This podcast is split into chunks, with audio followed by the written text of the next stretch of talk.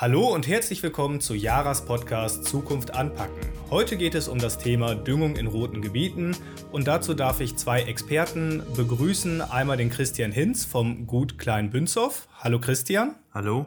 Und einmal die Frau Dr. Kerstin Berlin von der Jara. Hallo Kerstin. Hallo Malu.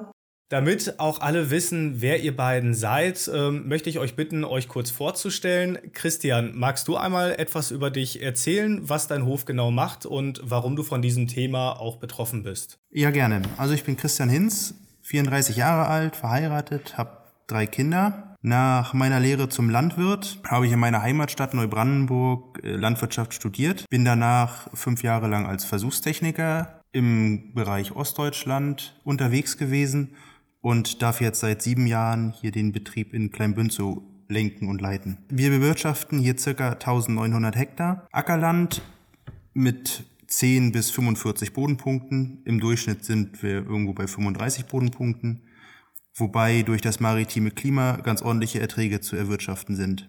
Vielen Dank für deine Vorstellung, Christian. Liebe Zuhörer, wer aktiv unsere Social-Media-Kanäle verfolgt, der hat vielleicht auch schon mal die Frau Dr. Kerstin Berlin gesehen. Kerstin, möchtest du dich auch einmal bitte unseren Zuhörern vorstellen?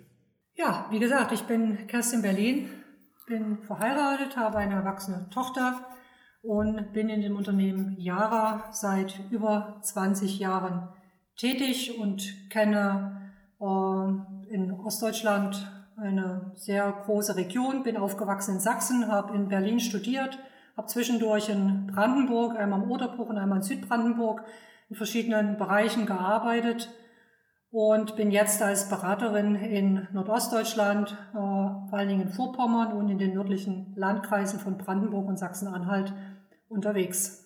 Vielen Dank für deine Vorstellung und beginnen wir auch gleich mit der ersten Frage zum Thema. Die Regelungen der Düngeverordnung sind ja schon sehr herausfordernd für alle. Zusätzlich wird immer wieder von roten Gebieten gesprochen. Kerstin, was sind rote Gebiete? Rote Gebiete ist ein Begriff. Es wird auch äh, von der Nitratkulisse gesprochen oder von Paragraph 13a Gebiete. Und all das äh, bezeichnet landwirtschaftliche genutzte Flächen, wo der gemessene Nitratgehalt in den Grundwasserkontrollbrunnen einen erlaubten Grenzwert überschreiten und dieser erlaubte Grenzwert, der liegt bei 50, maximal 50 Milligramm Nitratstickstoff pro Liter. Die Umweltbehörden schauen sich allerdings zusätzlich das maximal tolerierbare Stickstoffsaldo an, äh, was erlauben soll, langfristig diesen Nitratgrenzwert einhalten zu können. Äh, dieser tolerierbare Stickstoffsaldo, das ist äh, auch neu und grob gesagt gilt, je leichter ein Standort ist und je weniger Niederschlag fällt, desto weniger Stickstoff darf als Überschuss nach der Ernte im Boden verbleiben. Das klingt nach zusätzlichen Einschränkungen für die Landwirte. Gibt es dort zusätzliche Regelungen zu beachten? Ja, die Düngeverordnung schreibt eben genau für diese sogenannten roten Gebiete weitere Verschärfungen vor. Die bekannteste Regel ist die Vorgabe, dass 20 Prozent weniger gedüngt werden darf als nach der Stickstoffbedarfsermittlung. Das ist schon erstmal ein herber Einschritt für äh, die Landwirte. Und dann gibt es noch viele weitere äh, Einschränkungen, zum Beispiel bei dem Einsatz für die organische Düngung. Es gelten längere Sperrfristen für die Düngung im Herbst, zum Beispiel zur Herbstaussaat, aber auch für den Einsatz von organischen Düngern auf dem Grünland. Vielen Dank. Christian, die Kulisse für nitratsensitive Gebiete in Mecklenburg-Vorpommern hat sich aktuell ja gravierend verändert. Dein Betrieb liegt dort auch. Wie bist du von den Änderungen betroffen und wie viel Fläche deines Betriebes liegt in diesem Bereich?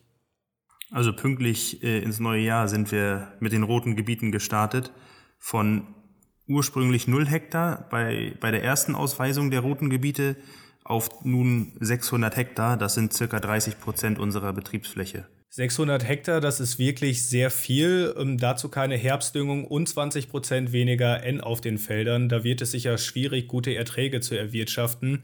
Wie reagierst du auf diese Einschränkungen?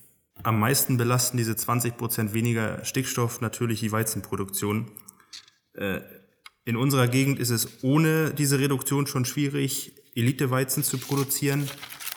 Mit 20 Prozent weniger Düngung ist es natürlich dann fast nicht mehr möglich, Ertrag und Qualität zu optimieren. Und kamen die roten Gebiete für dich überraschend? Ganz deutlich ja. An der Stelle möchte ich dich gerne, Kerstin, noch einmal fragen, ähm, was du den Landwirten empfiehlst, auch vielen, denen es genauso geht wie Christian. Ähm, hast du dort für uns und unsere Landwirte eine gute Empfehlung? Im Prinzip konzentriere ich mich bei der Beratung in den betroffenen Gebieten auf zwei äh, Kernpunkte. Das ist natürlich ganz klar äh, zuerst die beste Nährstoff- oder äh, was ist die beste Nährstoff- oder Düngestrategie unter diesen Bedingungen der neuen Düngeverordnung oder auch unter den Bedingungen, die jetzt für die roten Gebiete aufgestellt sind. Aber ähm, langfristig haben wir auch im Blick, äh, was muss man tun, damit dieses belastbare Stickstoffsaldo erreicht werden kann, was ich ja eingangs erwähnt habe, weil Ziel muss es sein, aus dieser Einstufung in rote Gebiete wieder herauszukommen. Äh, das ist gar nicht so unterschiedlich, denn es geht äh, darum, sich die Faktoren anzuschauen, die die Stickstoffaufnahme ausbremsen. Also äh, was muss ich tun, dass wirklich der gedüngte Stickstoff tatsächlich in der Pflanze ankommt und auch mit der Ernte von der Fläche abgefahren wird. Ähm, Nährstoffeffizienz ist da ja so ein Schlagwort, ist ja auch schon in verschiedenen Podcasts von uns auch äh, diskutiert worden. Und ähm, ich möchte hier aber auch den Fokus darauf richten, dass wir düngen ja den Stickstoff, weil die Pflanze ernährt werden muss. Stickstoff ist also ein sehr wichtiger Nährstoff, aber es gibt viele weitere Nährstoffe, Magnesium oder Schwefel. Und wenn die fehlen, kann der Stickstoff von der Pflanze gar nicht komplett genutzt werden. Natürlich spielen auch die richtigen Düngetermine, die Aufteilung der Stickstoffmenge oder eben auch die Düngerart eine große Rolle bei der Düngerwirkung. Und deswegen empfehle ich äh, gerade auch in den äh, trockenstressgefährdeten Gebieten hier in Vorpommern die nitrathaltigen Stickstoffdünger an. Und ich achte auch darauf, dass noch weitere Nährstoffe enthalten sind. Und da kommt dann zum Beispiel der Jarabela Sulfan oder Jarabela Optimac ins Spiel, weil diese Dünger enthalten zusätzlich Schwefel, Calcium oder Magnesium für eine hohe Stickstoffwirkung. Christian, ich habe ja gerade schon einmal die Herbstdüngung nach Aussaat von Raps und Gerste in den roten Gebieten angesprochen. Wie wird sich das auf deine Anbaubedingungen auswirken? Ja, die Herbstdüngung benötige ich vor allem für Zwischenfrüchte und für den Raps, um die Bestände ordentlich zu etablieren. Wir versuchen seit einiger Zeit, den Raps im Striptil-Verfahren anzubauen und haben da festgestellt, dass Stickstoff im Herbst einfach unabdingbar ist da bei diesem Verfahren das meiste Stroh wirklich auf der Bodenoberfläche bleibt und damit das zersetzt wird, binden die Bakterien halt den Stickstoff und der dem Raps dann nicht zur Verfügung steht. Deswegen müssen wir ihn unbedingt düngen, sonst hat er eigentlich keine Chance im Herbst. Auch für die Zwischenfrüchte ist natürlich die Herbstdüngung äh, ja, lebensnotwendig. Äh, wir haben immer in die in, wir haben in den Herbst immer die organische Düngung zu Zwischenfrüchten gegeben. Damit die Bestände sich ordentlich etablieren, lässt man das sein, kann man sich eigentlich auch die Zwischenfrüchte sparen. Die Lage scheint überall derzeit sehr herausfordernd zu sein. Kerstin, Flächen, auf denen maximal 160 Kilogramm N gedüngt werden, sind von der Reduzierung ausgenommen. Das klingt ziemlich viel. Wie hoch ist überhaupt der Düngebedarf in den Kulturen? Ja, diese 160 Kilogramm Stickstoffregel äh, beinhaltet ja klare Auflagen. Prinzipiell ist das eine interessante Regel für Betriebe, die viel organische Düngung haben, weil diese Regel besagt, dass ähm, diese Kürzung um 20 Prozent Stickstoff nicht zutrifft für Flächen, die maximal 160 Kilogramm Stickstoff pro Hektar äh, bekommen und davon dürfen auch nur 80 Kilogramm mineralische Stickstoff oder äh, darf nur die Hälfte aus mineralischen Stickstoffdüngern sein. Das heißt also, ohne organische Dünger ist das eine Regel, die kaum angewandt wird. Ähm, aber ähm, was halt für interessant ist für die roten Gebiete, ist, dass diese Auflage betrifft die Stickstoffmenge für das gesamte rote Gebiet. Und dadurch hat eben auch ein, der Betriebsleiter die Möglichkeit zu entscheiden, dass er einzelne Flächen normal ausdüngen kann, was nach der normalen Düngeverordnung, nach der Stickstoffbedarfsermittlung äh, möglich ist. Also dieser 100% Stickstoffbedarf ist auf einzelnen Flächen durchaus machbar, aber insgesamt darf im roten Gebiet eben, dürfen nicht diese 160 Kilogramm Stickstoff oder eben maximal 80 Kilogramm Mineralstickstoff äh, überschritten werden. Ähm, kommen wir noch mal kurz auf die Regelungen zu sprechen, die du gerade erklärt hast. Welche Anbaugesysteme können speziell davon profitieren? Ja, der Stickstoffbedarf in den einzelnen äh, Kulturen oder in verschiedenen Anbausystemen ist ja durch die Düngeverordnung klar geregelt und Basis ist immer äh, der Ertrag. In der Regel beim Durchschnittsertrag so von 80 Dezitonnen. Äh, beim Weizen kommt äh, oft so ein Stickstoff, ein Stickstoffbedarf oder eine erlaubte Stickstoffdüngung im Bereich von 160, 170 Kilogramm äh, Stickstoff heraus. Die organische Düngung, davon profitieren eher Kulturen, die eine sehr lange Vegetationsperiode haben. Weil ein organischer Dünger setzt sich zusammen einmal aus einem äh, mittelfristig äh, verfügbaren Stickstoff, dem Ammoniumstickstoff, und da wir organische Dünger haben, deswegen heißen sie auch organische Dünger, einen organisch gebundenen Stickstoff, und der braucht länger, um im Boden für die Pflanze zur Verfügung zu stehen. Und deshalb profitieren zum Beispiel Mais und die, auch die Zuckerrübe von organischen Düngern, weil das sind einfach Kulturen, die werden ja erst im Herbst geerntet, haben also eine sehr lange Vegetationsperiode und können da noch einen viel größeren Stickstoffanteil aus diesen organischen Düngern ausnutzen, als zum Beispiel jetzt eine Wintergerste, die ja schon Anfang Juli gedroschen wird, also acht, acht Wochen äh, im Frühjahr, in den Frühsommer hinein kürzer auf dem Feld stellt als ein Mais, der ja Ende April gelegt wird. Dankeschön, Kerstin. Zu den Pflichten in roten Gebieten gehört auch die Bodenuntersuchung auf Nmin auf jeden Schlag vor der ersten Stickstoffgabe im Frühjahr.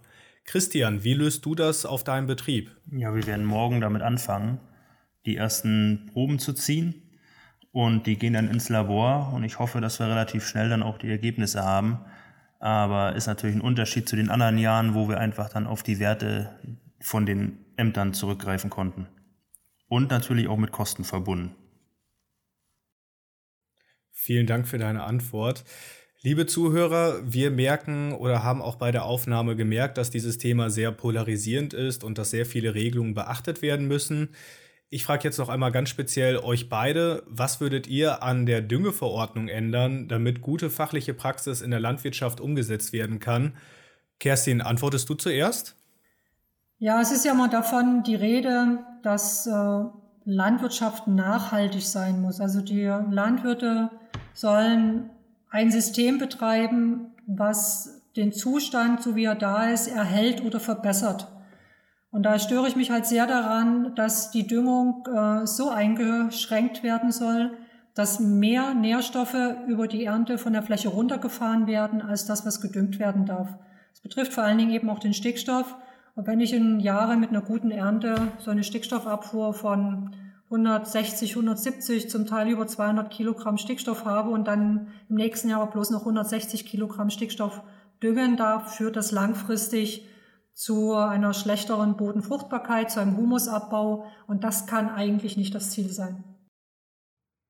Und Christian, wie siehst du das Thema mit der Düngeverordnung auf deinem eigenen Betrieb? Was würdest du ändern für eine bessere fachliche Praxis? Ja, also für mich ist ganz klar das große Problem, dass wir nicht mehr im Herbst düngen dürfen. Und die Menge darüber kann man sich noch streiten, aber ja, das würde ich mir wünschen, dass man da wieder vernünftig agieren darf. Vielen Dank. Liebe Zuhörer, wir kommen zum Ende unserer aktuellen Podcast-Folge.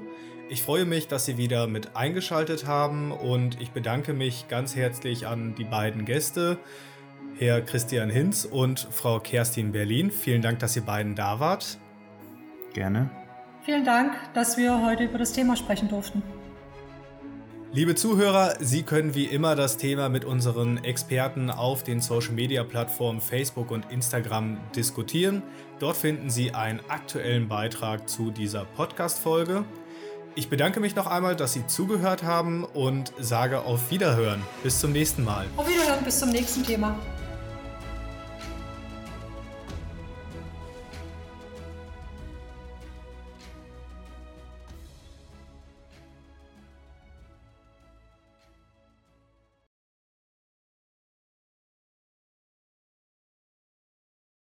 Tschüss.